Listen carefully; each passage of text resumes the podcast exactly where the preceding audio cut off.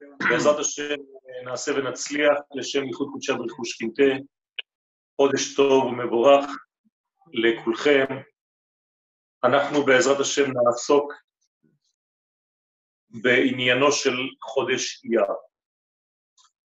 לפני שנתחיל אני רוצה לקרוא לכם קטע מספר שמונה קבצים לרב קוק, על אה, קדושת הזמן באופן כללי. אומר שם הרב שקדושת הזמן מתפשטת היא על כל אורך הזמן. כלומר, יש נקודה שהוא קורא לה קדושת הזמן, ואותה נקודה עליונה מתפשטת לכל אורך הזמן, על כל הזמנים, על כל הנקודות של הזמן. על זה הוא אומר, ברוך אדוני יום יום. כאן ברוך זה הקשר, כמובן, הברכה מלשון התקשרות, היא יומיומית, בכל רגע נתון, מאותה קדושה עליונה, יורד לפי אותו יום העניין של אותה קדושה. והוא ממשיך, והולכים קווי אורות הקודש ונמשכים בצורה מוסתרת, עד שבאים לידי הבאה. כלומר, יש איזה מין צינור שמוריד את האור הזה מן העליונים, עד שהאור הזה מגיע לחלון שנמצא למעלה ממש בפתח עולמנו, ושם הוא מתגלה בצורה גלויה. מה קורה באותו זמן? בעולם הזה מופיע זמן מקודש. כלומר, האור העליון יורד דרך צינורות, וברגע שהוא מגיע זה זמן שהוא ממש מסוגל לאותה הערה ביום מן הימים בעולמנו כאן, לפי מערכת הזמן, שכמובן קשורה לבריאה. למה הדבר דומה, אומר הרב? להערה של המשטרה בתוך מערכת החושים שלנו. אותו דבר יש לנו עין שרואה, יש לנו אוזן ששומעת, אבל אנחנו יודעים שהאוזן לא שומעת מעצמה וגם העין לא רואה מעצמה, אלא שהם לוקחים את היכולת הזאת, את האור הזה, מבחינת הערת החיים השוטפת, הכללית, של אור הנשמה. הכוח הזה שמחיה את כל הגבייה, את כל הגוף, ברגע שהוא מגיע לאיבר המסוים, למשל לפתח העין, תדמיינו לעצמכם שזה ממש כמו פתח הזמן בעולם הזה. לכן מפתח העין יוצאת ההערה הזאת שנמצאת במקור, מקור החושים, כדי להחיות את האדם. מזה כמובן האדם מקבל איכות חיים של ראייה, של שמיעה וכל כיוצא בזה. זאת אומרת שהרב כאן מכשיר אותנו להבנה עמוקה יותר על מערכת הזמנים שפירושה הזרמה של אור עליון עד שהאור הזה מגיע לאותו חלון, נקרא לזה לאוזן של השנה, לעין של השנה, לפה של השנה, ולכל חודש וחודש, אנחנו כבר יודעים כי הרי שייכנו את החודשים לאיברים בגוף, ולכן אותו עניין מופיע באותו איבר מיוחד לאותו חודש, ושם הוא מתבטא. אז ההערה באה מן המקור האחד, האחדותי, ומשם זה זורם ומפתח ומרווה, ובעצם מעביר את האור עד שהפתחים המוכשרים ביותר לאותו עניין, להופעת התוכן, נפתחים ומגלים את התוכן הזה. כמו חלונות, הערת הנשמה בתוך החושים, כמו חלונות מיוחדים במערכת הזמן. אם אני מתייחס למה שהרב כאן אומר, פירושו של דבר שמדובר בהזדמנות מאוד מדויקת, נקודתית, שבאותה פתיחה, באותו חלון, דרך אותו חלון ולזמן מאוד מאוד מצומצם, כיוון אם עבר הזמן הזה, נגמר. חז"ל אומרים לנו למשל על הקורבנות, שזה כל אותו עניין, עבר זמנו, בטל קורבנו. הקרבה בטלה. לא הקורבן במובן הפשוט.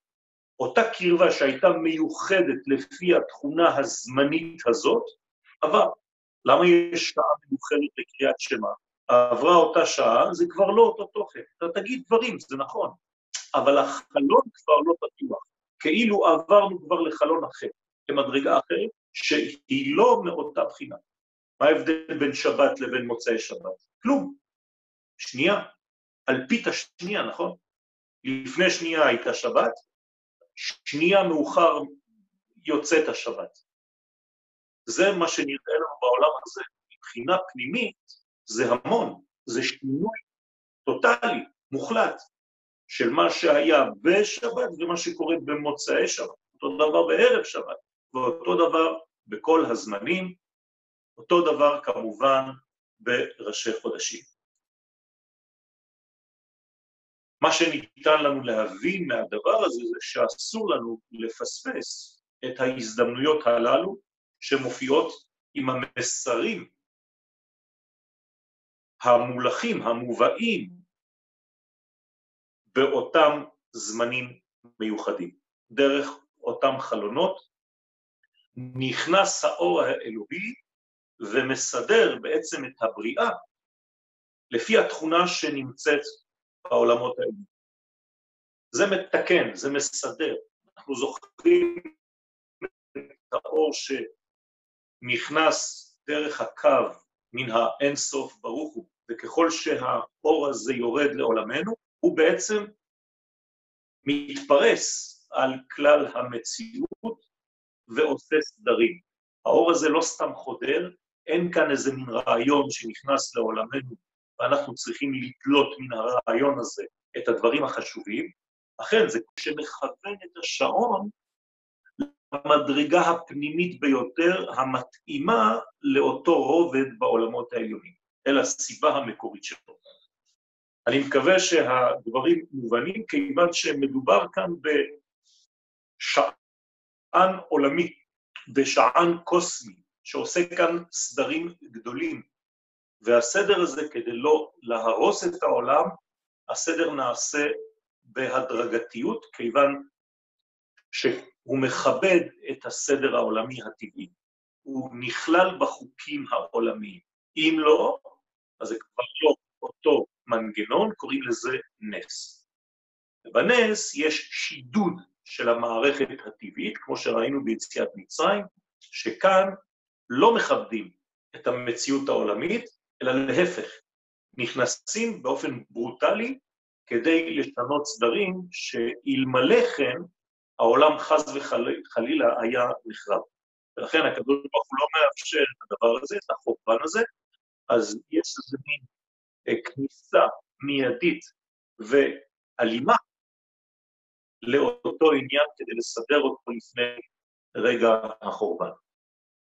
ומכאן שלכל חודש וחודש בשנה יש את האופי המיוחד השייך לו. מדובר באופי ממשי, ב-DNA, בשידור, ברעיון המיוחד לזמן הזה, העובר דרך אותם צינורות, עד שהוא מגיע לחלון הפתוח, כאן זה מימד הזמן, תדמיינו לכם חור שמתחיל להיפתח, וזה בעצם הירח, שלאט לאט מתחיל לגדול, ודרכו עובר כל המסר. האופי הזמני המיוחס לכל זמן וזמן, מאפשר לנו, אני אשתמש במילים מוכרות מהטכנולוגיה המודרנית, מאפשר לנו לחשב מסלול מחדש. כלומר, יכול להיות שבמשך הזמנים אנחנו קצת סוטים, כי אנחנו לא יודעים, לאורך הזמן אנחנו מתרחקים, אם בהתחלה הזווית הייתה מאוד מאוד קטנה, הרי הזווית היא אותו, אותה זווית, אבל ככל שאנחנו מתרחקים, היא נפתחת יותר, ואנחנו מתרחקים מהמסלול, מהתלם האמיתי המקורי של הרעיון. לכן, מדי פעם יש חדירה כזאת עליונה לפי החודשים, והסדרן העליון יורד, עובר דרך אותם צינורות, מתגלה בחלון הזמן המדויק הזה, ומחשב לנו, עוזר לנו לחשב מסלול אחד מחדש, כיוון שאנחנו נכנסים, בתנאי שאנחנו לומדים גם כן את ה-DNA הזה של החודש, של כל זמן וזמן, אנחנו מסוגלים להיכנס ולהיות חלק מהסדר הקוסמי שמתאים לנו באמת לפי הזמן המיוחד. כך שאני חוזר על העניין, אבל זה תמיד חשוב להבין שאנחנו לא מדברים באותה שפה לפי דור כזה ודור אחר. אנחנו לא יכולים ללמוד אותה תורה בדור כזה כפי שלמדו אותה בדור אחר, ולעניות דעתי זאת אחת הבעיות הגדולות שבזמננו. אנחנו התרגלנו לסגנון של גישה, שהסגנון הזה, לעניות דעתי, לא מתאים לעולמנו המודרני, ולכן אנחנו גם כן בעניין הזה חייבים לפתח ולכוון את המסלול שלנו מחדש, לחשב את כל הדברים, האם אני מתאים לדור שלי בכל מי שאני, בהופעתי, במחשבותיי, בראייתי, בלבושי, ואתם מבינים עד איפה הדברים יכולים להגיע.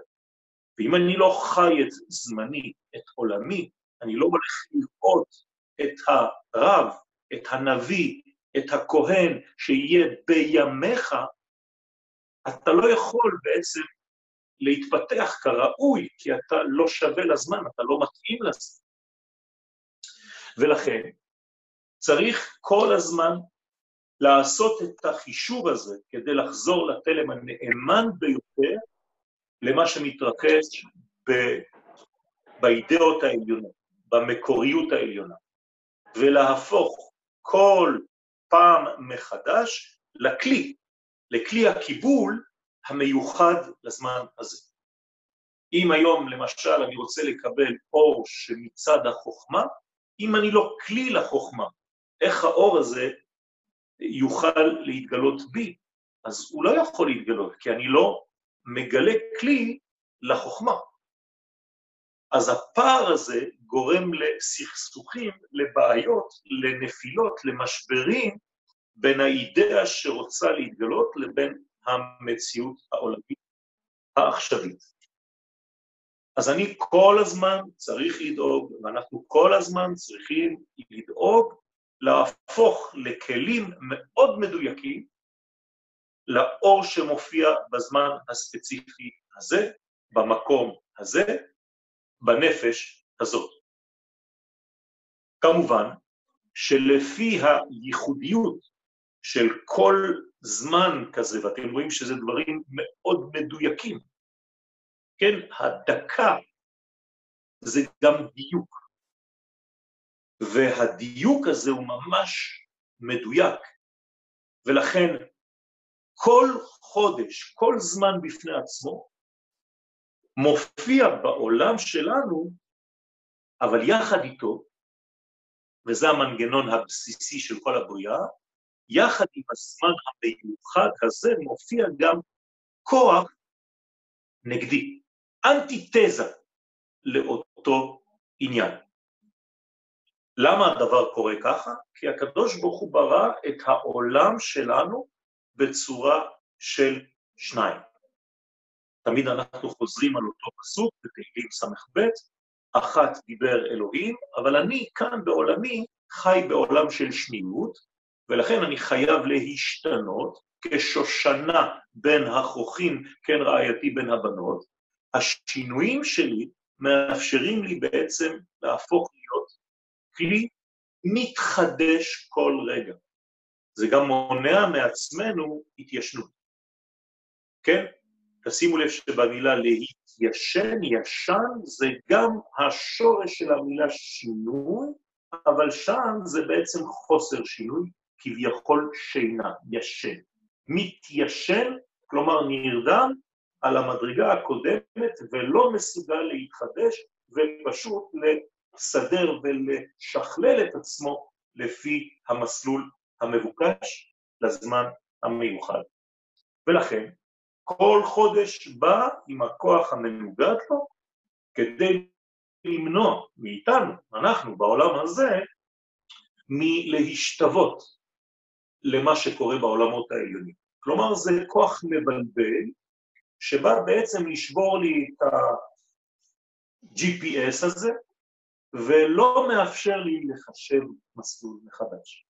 אז אני מוצא את עצמי באיזה מין אה, מצב דיכאוני, כיוון שאני לא יודע מה קורה במעבר, בעולם המקביל לעולמי, וחס וחלילה, הפער הזה, לאותיות פרעה, זה מה שקורה בכל המיצרים, לכל הבעיות הנפשיות, ההרגשיות, כן, של מועקות, של דיכאון, של דיפרסיה, של עצב, של כאב וכולי וכולי.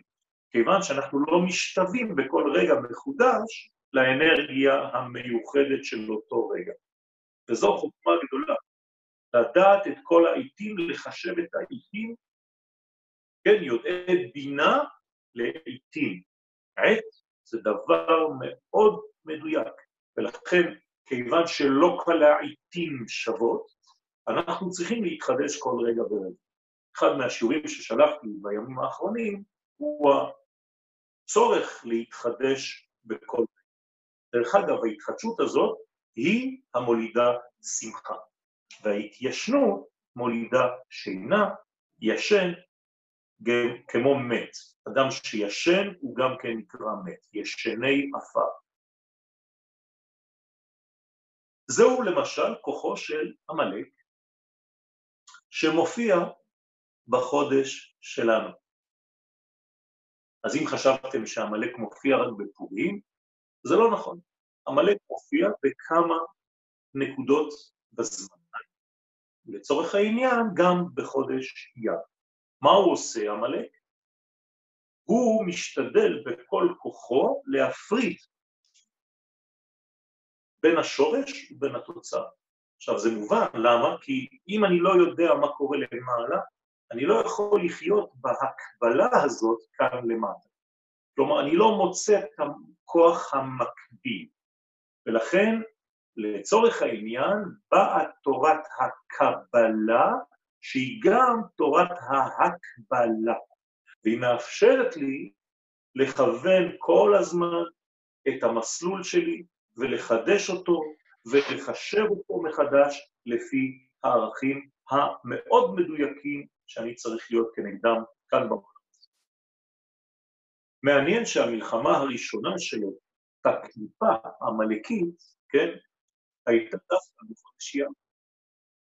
לכן אמרתי לכם שהחודש הזה מאוד קשור לעניינו של עמלק.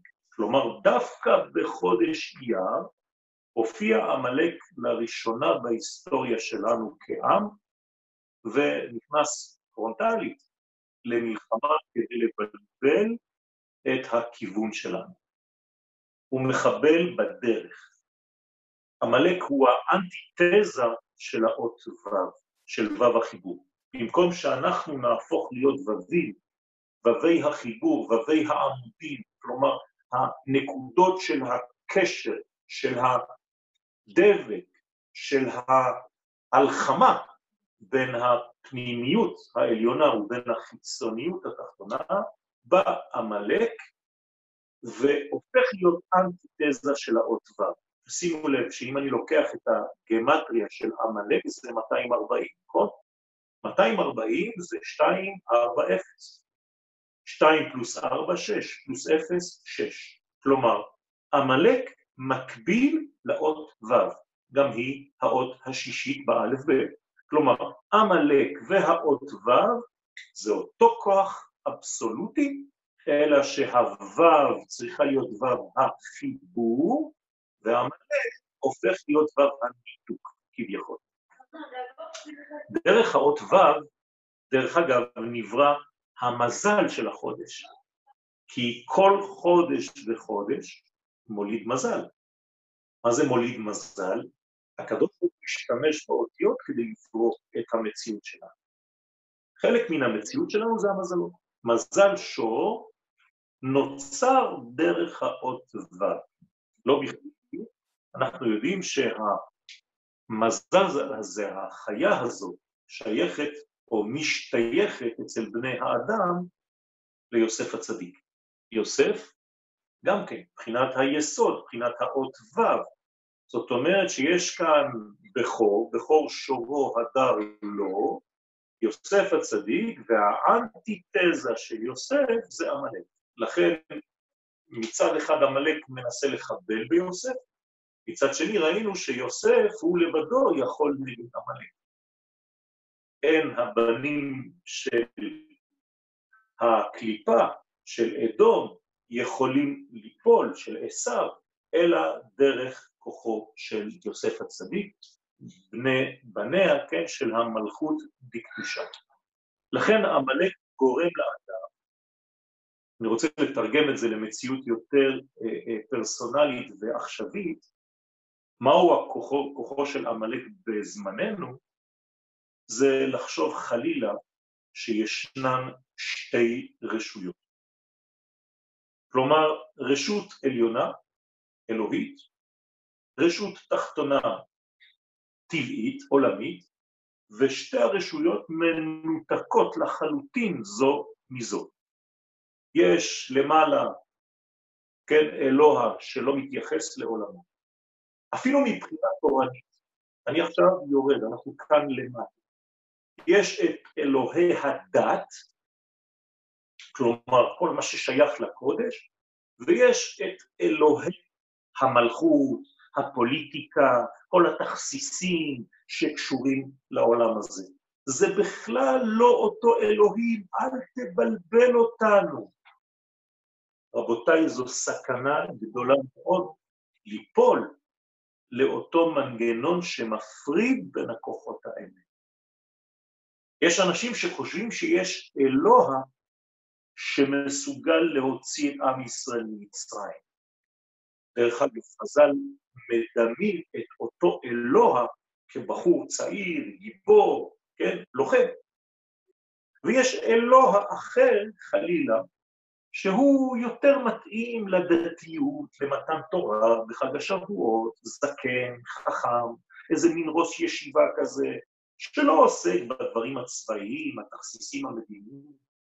אולי בעצם יש שתי רשויות. אומר הקדוש ברוך הוא במתן תורה, אנוכי, אדוני אלוהיך אשר הוצאתיך מארץ מצרים, זה שהוציא אותך ממצרים זה אותו אחד שנותן לך את התורה. אם אתה לא מבין ולא יודע לחבר את הלאומיות שלך לערכי הקודש שלך, יש לך בעיה חמורה, אתה מפריד בין העולמות. זה מה שעושה עמלק, זה מה שעשתה הנצרות, וזה חס וחלילה הסכנה של מי שלא מבין את החיבור בין כל המנגנונים הללו. זו התכונה השלילית של חודש אייר. כלומר, אנחנו מדברים על התכונות החיוביות, אבל כמידע, כמו שאמרנו קודם, את זה לעומת זה עשה אלוהים, יש תכונה שלילית, שאם וכאשר לא פועלים לחידוש הקשר, איך נקרא חידוש הקשר בלשון חז"ל? הדעת. הדעת היא בעצם הספירה, הנקודה המחברת, כמו שאדם יודע את אשתו, אדם ידע את חווה. כך אנחנו מתבקשים לדעת את הקדוש ברוך הוא, וזה בעצם יוצא מראשי תיבות שם הוויה השייך לחודש אייר.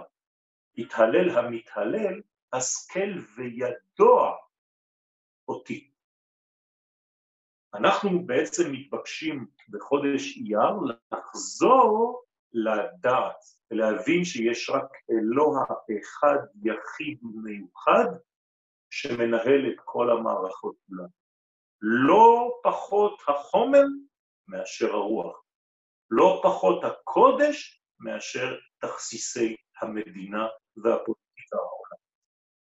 לכן המדרגה העליונה הזאת של השכל בידוע אותי, אומרים לנו חכמי הסוד שהיא קשורה לעולם מאוד מאוד פנימי שנקרא עתיק יומין.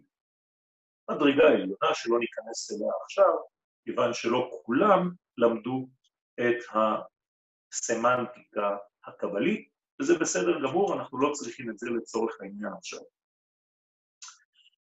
אנחנו מבינים איפה שהקדוש ברוך הוא לא רק שהוא אחד, בוודאי שאין שתי אלוהויות, אלא האחד הזה הוא המחיה את הכל, את כל המנגנונים כולם, ואין עוד מלבדו. זהירות, אני חוזר על דברים, הגוף לא פחות קודש מאשר הנשמה. אם לא הבנו את הדבר הזה, אנחנו חיים באשליות. כמובן שיש הבדלים, אבל אסור להפריד בין המדרגות. וכל הפעולות השונות באות מן האחד המיוחד הזה. זה התיקון של חודש אייר, של יצירה של מציאות מאחדת בין הקודש ובין המלכות, הפוליטיקה, החול, התכסיסים המדיניים. זה מה שקרה בחודש אייר, רבותיי. הקדוש ברוך הוא עזר לנו לתקן את העיוות הזה על ידי הקמת מדינת ישראל.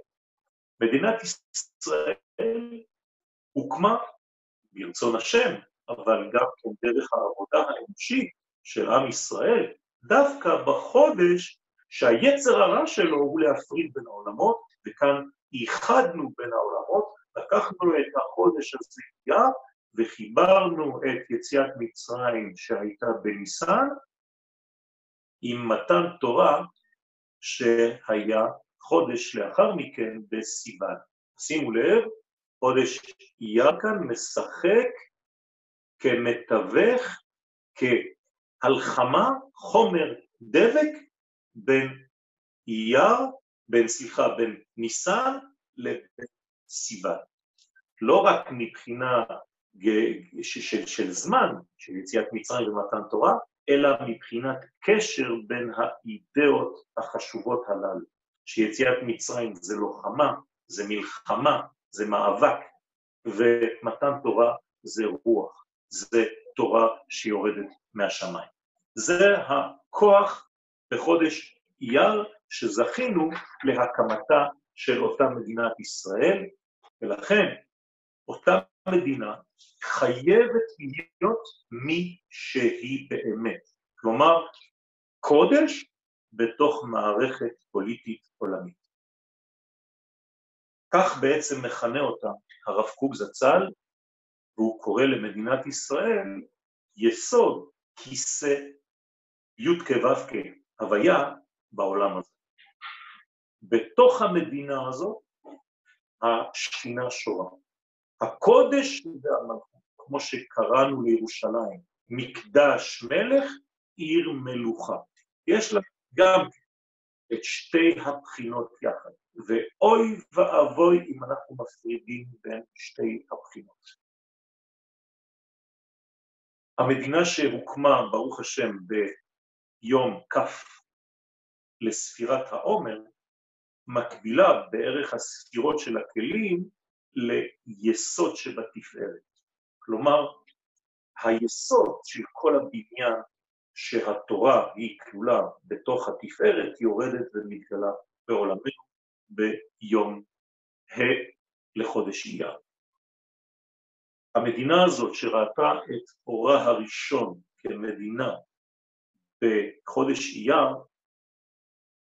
אני רוצה לסכם את זה במשפט אחד, מדינת ישראל היא בעצם אלוהות בדמות של מדינה.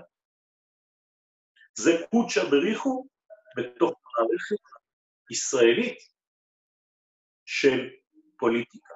פוליטיקת ישראל היא לא פוליטיקה עולמית, יש בתוכה קודש. זה מה שאנחנו צריכים להבין. גם אם הקודש הזה עדיין לא הופיע במלוא עוצמתו, אנחנו מחויבים לגלות את הנקודות הללו של כל הקודש הפנימי שגנוז בתוך אותה מדינה. לכן זו נשמת העולם, הקדוש ברוך הוא, בתוך גוף לאומי ישראלי. זוהי מדינת ישראל, רבותיי. הרבה שואלים, אנחנו בעזרת השם, אני מקווה גם כן נלמד על יום העצמאות, האם יש קודש במדינת ישראל? איך אפשר לשאול שאלה כזאת? זו מצווה מדאורייתא. כל המגמה העולמית לא הייתה שעם ישראל פשוט יחיה בארצו, אלא יקים מדינה. אמרתי לכם קודם שהגאולה הזאת נעשית בצורה הדרגתית, לכן גם במדינה הזאת יש מדרגות מדרגות, ונחזור לעניין בעזרת השם בבוא הזמן. כדי להבחין בהרכבה הזאת של הקודש והמלכות, חייבים להשכיל, חייבים לדעת את השם. הביטוי המוחשי לסגנון הידיעה הזאת זה הזוהר הקדוש. כלומר, דרך ספר הזוהר אנחנו מתחברים ואנחנו יודעים. אנחנו נכנסים למערכת המדביקה את הערכים העליונים של הקודש עם הערכים הנמוכים של החול. לא אמרתי טוב ורע, כן? פשוט נתתי לזה גבהים שונים. לא בכדי, גם הדמויות האנושיות המתאימות לדבק הזה, לתכונה הזאת, לגילוי של הייחוד הזה, גם הן שייכות לטובת הסוד. אני רוצה לדבר על רבי שמעון בר יוחאי, שגם כן החליט לעזוב את העולם דווקא בחודש הזה. אתם חושבים שזה סתם, ככה הוא מת, אז עשו לו הלוויה ועכשיו אנחנו עושים לו עיגולה? הוא כותב בעצמו, אני בוחר בחודש הזה, זה החודש שאני, אם אני לא כאן כדי להדביק את החלקים האלה, אתם תלכו לאיבוד, אתם תחשבו שיש אלוהי הדתיים ואלוהי החילונים והקליפה והמדינה וכל השאר. רבי שמעון בר יוחאי הוא המחבר, הוא הדבק. רבי מאיר בעל הנס, הוא גם כן הדבק הזה. הרמח"ל הקדוש, כולם שייכים לחודש אייר. מעניין. כולם בחרו להיות בשייכות לאותו עניין ובספירות מאוד מדויקות. גם על זה צריך לחזור בזמנו, בעזרת השם, הרובד הגבוה מאוד של הסגולה של החודש הזה, אייר, לפי צירוף השם, כמו שאמרנו, י' כ' ו' כ', אבל איך שהוא מופיע בחודש הזה, זה ממש מתאים, אומרים לנו חכמי הסוד, לתפילין, לא התפילין הרגילות של רש"י, אלא לתפילין של רבנו תם. ההבדל בין התפילין של רש"י לבין התפילין של רבנו תם? בתוך הקוביות, בתוך התפילין, בתוך הבתים, יש פרשיות שונות. ואם מדובר בתפילין של רש"י, אז ההוויות והסדר שבהם מונחות הפרשיות שונה מהסדר של הפרשיות של רבנו תם. וכי הדבר משנה דברים ביקום? בהחלט כן. עצם זה שיש שינוי בהכנסת הקלפים, הכתב, בתוך הבתים של התפילין, מסדר את הסדר העולמי בצורה אחרת. בלי להיכנס עכשיו לפרטים, אומרים לנו חכמים שהתפילין של רש"י הן בסגנון אחד של חוכמה המקבילה למוח השמאלי של אימה, של בינה, והתפילין של הנכדים של רש"י, תשימו לב, הנכדים לא הניחו תפילין כמו הסבא. הם עשו לעצמם אותם בתים, אבל הכניסו את הפרשיות בצורה שונה, כיוון שהם הבינו, כמו שאמרתי קודם, שהם בחלון אחר בזמן. ולכן צריכים להביא לעולם מדרגה עליונה יותר, והיא ממדרגת אבא, שמתאים לכוח של המוח הימני, החוכמה, שהיא סוד החיים, סוד פנימיות, ושורשה גם כן מאותו עולם שהזכרתי קודם בעתיק יומין, עתיק הקדישה. הדבר הזה עצם השינוי בפרשיות, והפרשיות באמצע, אם אני לוקח את ההוויה של חודש אייר, זה י' ה' ה' ו'.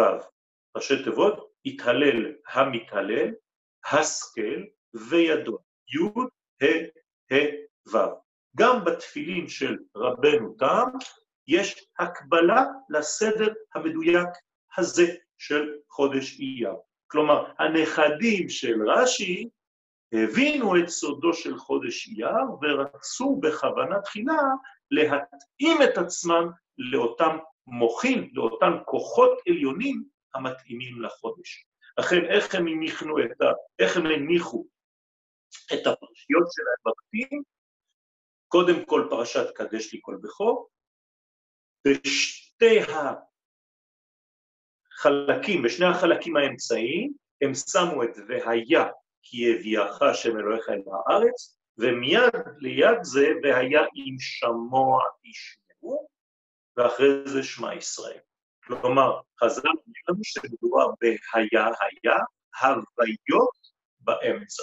כשיש הוויות באמצע, זה הסדר של רבנו תם, של התפילין של רבנו תם, זה מוחין עליונים יותר, מדרגה של קבלה אחרת של חוכמה. ומהי חוכמה? ביטול המוות. כלומר, בעניין הזה של סדר התפילין המקביל, המתאים את עצמו לחודש אייר, יש ביטול של מדרגת המוות. כמובן שהמוות הוא לאו דווקא למות, אלא מבחינה גלותית למשל, אלפיים שנות גלות שמסתיימות עם הקמת מדינת ישראל, מעבר ממוות לחיים, ולכן אנחנו אומרים הלב. אז החיים האלה, הגדולה הזאת, החוכמה הזאת, גם כן שייכת לחודש המיוחד שלנו, חודש אייר. באופן אחר, הראה לנו גם החודש הזה את סגולתו המיוחדת בצורות שונות. למשל, בחודש הזה, בפעם הראשונה בהיסטוריה, ירד לחם מן השמיים. המן שירד במדבר במשך 40 שנה, מתי החל לרדת הלחם האלוהי הזה, בלתי ידוע, כן? לא יודעים אפילו מה זה, מן הוא. הלחם הזה החל לרדת לעולמנו דווקא בחודש אייר.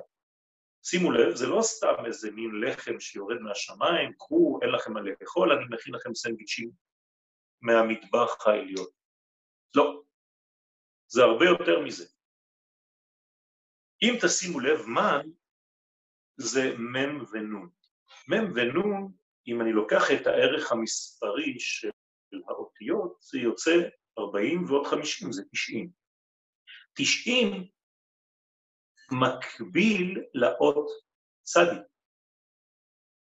אנחנו בנויים בצורה של צלם. הצדי והלמד. כל החלק שממלא אותי הוא צדי. זאת אומרת שהמן בגמטריה 90 היה ממלא את האדם בכל הספירות, כל התשע הספירות שמכילות לחם עליון רוחני, עד כדי כך שאין אפילו יציאה, כיוון שאין סטייה, כיוון שהכל מדויק, ולכן אין פסולת באוכל הזה. והאוכל שהיה יורד מן השמיים לא היה דורש גם כן שום עיכול, כיוון שכל הדבר הזה נבלע באיברים, ועכשיו אנחנו מבינים כי זה תשע ספירות תחתונות שכל אחת כלולה מעשר, תשע כפול עשר, תשעים, זה המן. כוח מאוד מאוד גדול. מתי המן החל לרדת? בחודש אייר? בחמישה עשר לחודש, כלומר ביום שנקרא היום פסח שני. ממש כמו שבט"ו בניסן היה פסח ראשון, בט"ו באייר פסח שני. פסח שני החל מן לרדת מן השמיים, נקרא לחם אבירים, כיוון שהוא נבלע בתוך האיברים של האדם, בלי שום פסולת. זה מבריא את האדם, מחזיר אותו למדרגה של חיים, וגם נותן לו אפשרות להכניס ולטעום, להתמלא מהתורה. לכן לא ניתנה תורה, אלא לאוכלי המן. אותו דבר, אלמנט אחר, שגם כן החל את גילויו בחודש המיוחד הזה, חודש אייר, והוא פתיחתו, פתיחתה של בארה של מרים. הבאר, באר מים, שגם כן ליווה את עם ישראל במשך כל השנים עד הכניסה לארץ ישראל, גם הוא החל להתגלות בפעם הראשונה בחודש אייר. גם כאן אני יכול לשחק במרכאות, זו גם חלק מהתורה, ערך המספרי, הגמטריה. אם אני לוקח באר, באר זה 203. 203 אני הופך את זה לאותיות אחרות, זה ג' ור'. ר' זה 200, ג' זה 3. בתורת הקבלה זה גר.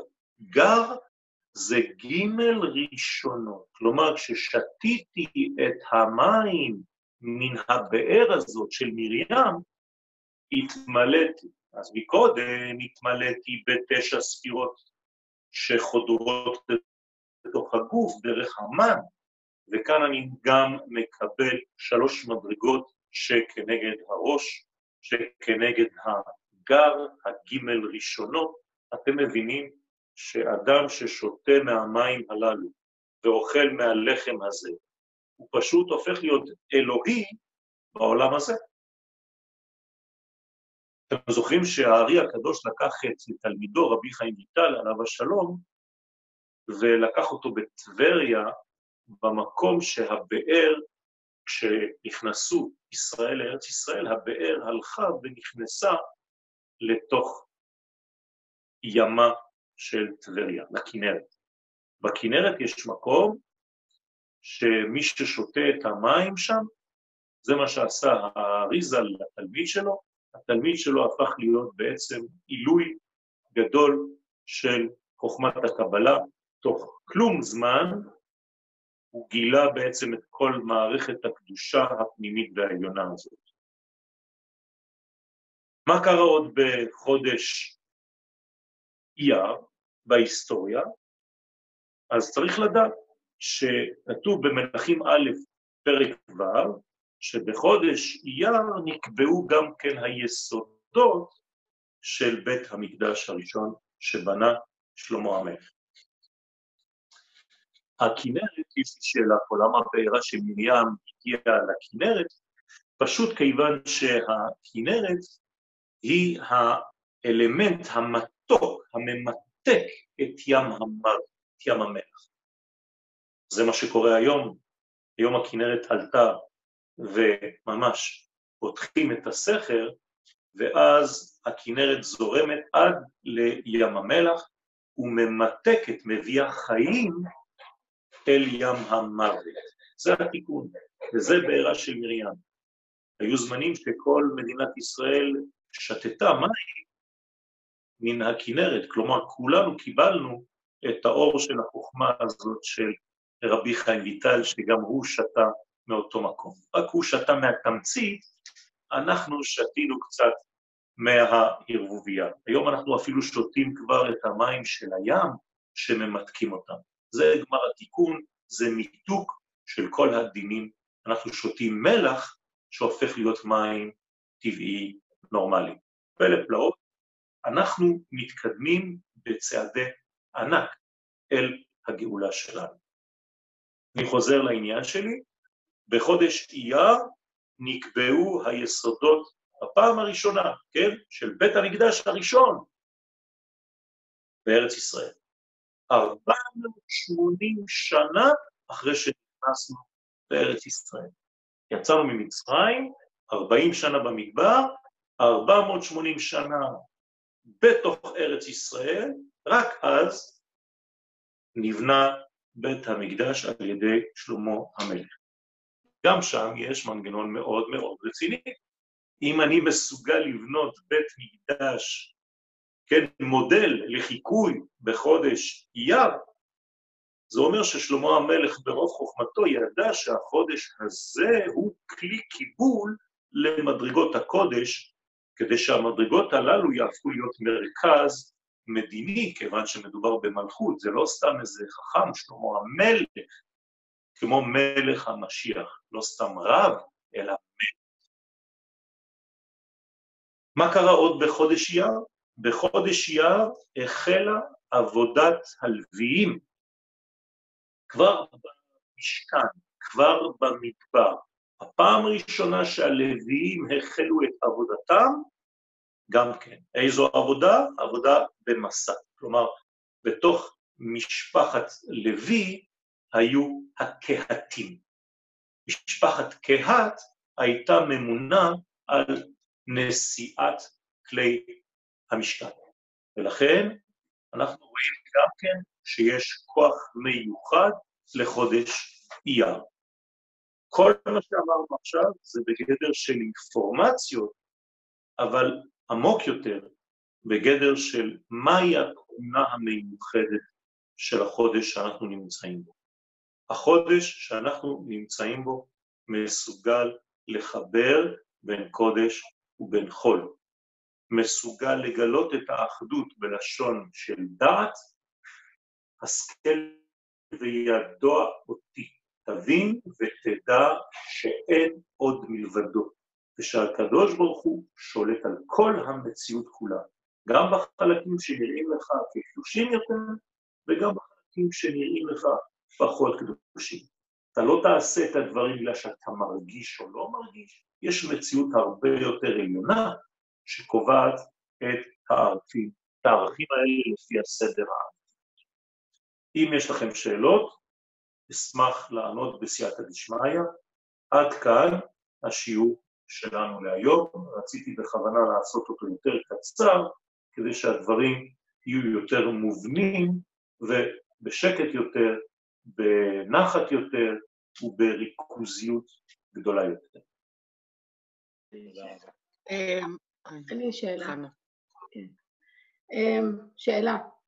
כל הזמן הזה שהוא מורכב במדרגות גבוהות ונמוכות, איך אנחנו יכולים לשמור על לא להיות בבלבול כי יש את ספירת העומר, יש כל כך אור כזה גבוה בהרבה מדרגות ומצד אחד יש צדיקים שלקחו על עצמם והם אה, כאילו עוזרים לנו לקבל את כל האורות ומצד שני אנחנו, יש את כל ההפרדה הזאת.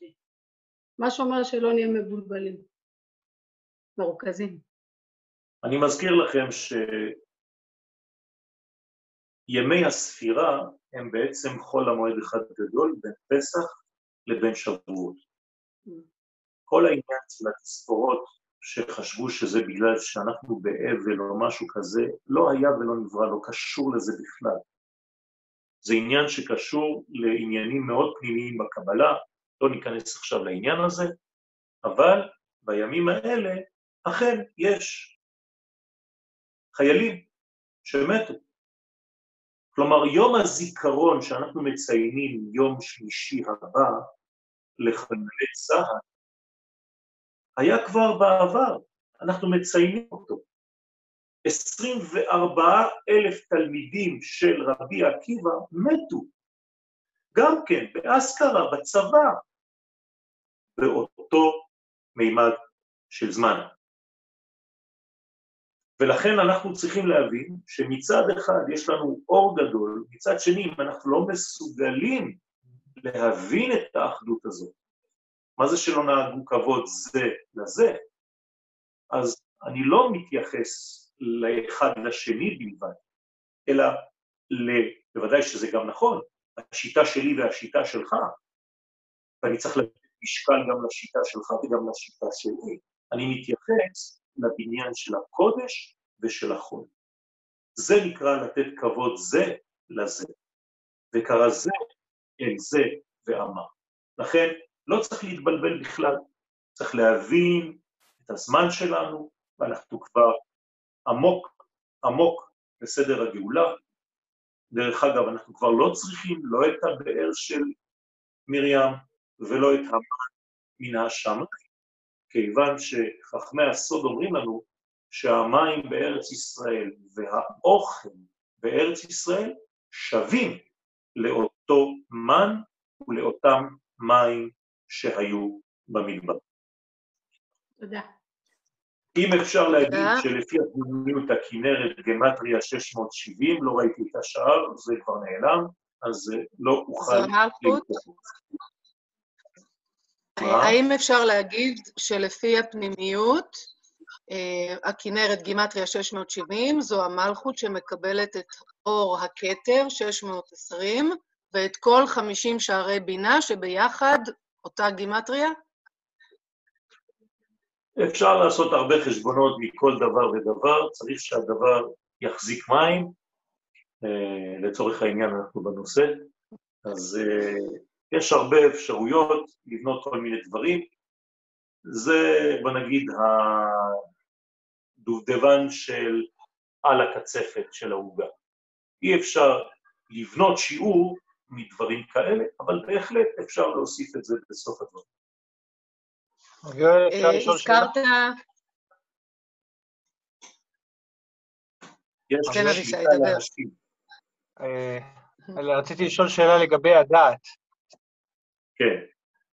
אמ, אם אפשר לשאול אם היא מיוחסת, איך היינו, אם היא מתייחסת יותר לרגשות, או למחשבות, או למעשים, או אולי איזשהו חיבור שלהם. אני מתפלא עליך, ישי יקר, זביצקי, כן? איזביצ'ה שלנו. הדעת היא בעצם הכל ביחד. אין לה מקום של עצמה, היא לא קיימת. הדעת זה הרי לא ספירה שקיימת, זה אוסף של כל הדברים.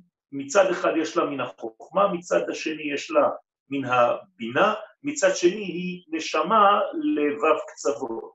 זאת אומרת שהיא בעצם לא קיימת, אלא מן האוסף של כל המדרגות הללו. ולכן, מטבע הדברים, כן, היא שייכת לכולם. בסדר, אבישי? כן. Uh, הזכרת את uh, רבי חיים ויטל, uh, יריב הזכיר להגיד שהערב זה ההילולה שלו, גם דיברת עליו, אז אפשר להדליק נר. בוודאי, וזה גם כן שייך לחודש אייר, כמובן שהזכרתי את הארי, אבל אפשר גם להזכיר, וראוי להזכיר את רבי חיים ויטל, שהיה תלמידו המובהק. בוודאי ובוודאי. זכותו תגן okay. עלינו. אמן. אמן. ויש פה עוד שאלה של דניאל. אה, מה הקשר בין חודש אייר לתפילין של רבנו תם? האם עשו את השינוי של התפילין הזה בתקופה של חודש אייר דווקא? התפילין של רבנו תם זה בעצם נובע ממסקנה פנימית של לימוד מעמיק. אני לא יודע בדיוק מתי זה התחיל, אם זה התחיל ממש בחודש הזה, אני רק יודע שכן, אחרי הראשונים, אחרי שרש"י היה כבר לפני 900 ומשהו שנה, כן, הנכדים שלו בצרפת הבינו שיש מדרגה עוד יותר גדולה מהפירוש של רש"י שהתייחס לפשט של התורה, ולכן התפילין בסדר של הפרשיות, כפי שהסברתי קודם, מקביל בהחלט לחודש שמסוגל לעשות את הקשר גם כן עם מדרגה הרבה יותר גבוהה, שהיא בעצם כל החיים. ולכן ברגע שאני יודע את ההקבלה לחודש אייר, כפי שראינו שההוויות באמצע, זה אומר שהחודש הזה מיוחס לאותה מדרגה של תפילין. הייתי אומר בצורה, כן, שנוגעת רק אליי, שהתלמידים, הנכדים של רש"י, היו ציוניים ברמה גבוהה, והם הבינו את הסוד הזה של הצורך להקים מדינה. רק שבזמנם הדבר היה בלתי אפשרי.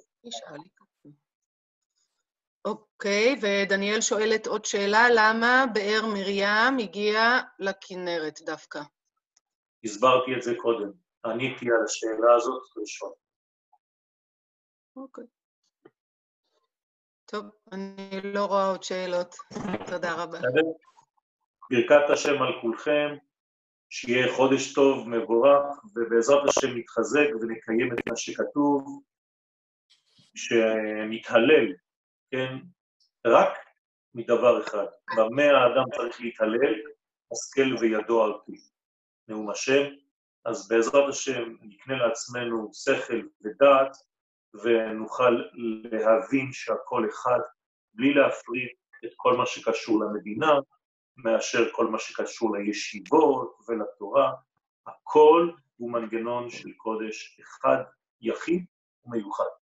ולכן רבי עקיבא בעצמו, שהבין את הסוד הזה, שהוא האבא של תורת הסוד, הוא זה שהקים את הצבא הזה כדי למרוד באימפריה הרומית באותה תקופה, ולקח לעצמו את מלך המשיח של אותה תקופה, שאמר שהוא מלך המשיח, ומבחינתו של רבי עקיבא זה היה בסדר, רק היה צריך להוכיח זאת, כיוון שנהרג, אז הסתבר שהוא לא היה.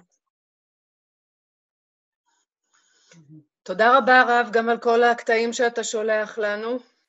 ברכת השם עליכם, אני משתדל בעזרת השם גם בימים של אה, הסגר, להיות בעזרת השם אה, גשר, אה, ולפני השיעורים ולפני המידע, במרכאות, זו קודם כל אהבה. אז אני שולח לכם את אהבתי המחודשת, המתחדשת, אני לא מתרגל, אני פשוט כל יום מחדש את הרגעים, את הגעגועים, את רגשי הגעגוע והתשוקה להיות יחד איתכם בעזרת השם, ואני בטוח שבקרוב נראה דברים גדולים בעולם שלנו. תודה רבה לכולכם, באהבה גדולה. תודה רבה. תודה רבה, חודש טוב הרב. חודש טוב תודה רבה, הרב יואל. תודה, תודה לכם, תודה לכולכם, לא ראיתי את כל הפעמים, אבל אני מודה לכל מי שהיה ולכל מי שיהיה. תודה. תודה. הרב יואל, זה עוזי. אה, מסתבר שבזום יש לך יותר אנשים מגיעים לשיעור ראש חודש. אז כשנחדש את, כשנחדש את המפגשים שלנו, אז נשאיר גם את הזום. נכון, גם זום לטובה. גם זום לטובה. נחום איש גם זום.